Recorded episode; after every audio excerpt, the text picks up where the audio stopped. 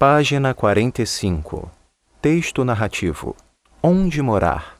Viver no centro de São Paulo está cada vez mais difícil, quase impossível. A vida é muito agitada e os apartamentos estão cada vez mais caros.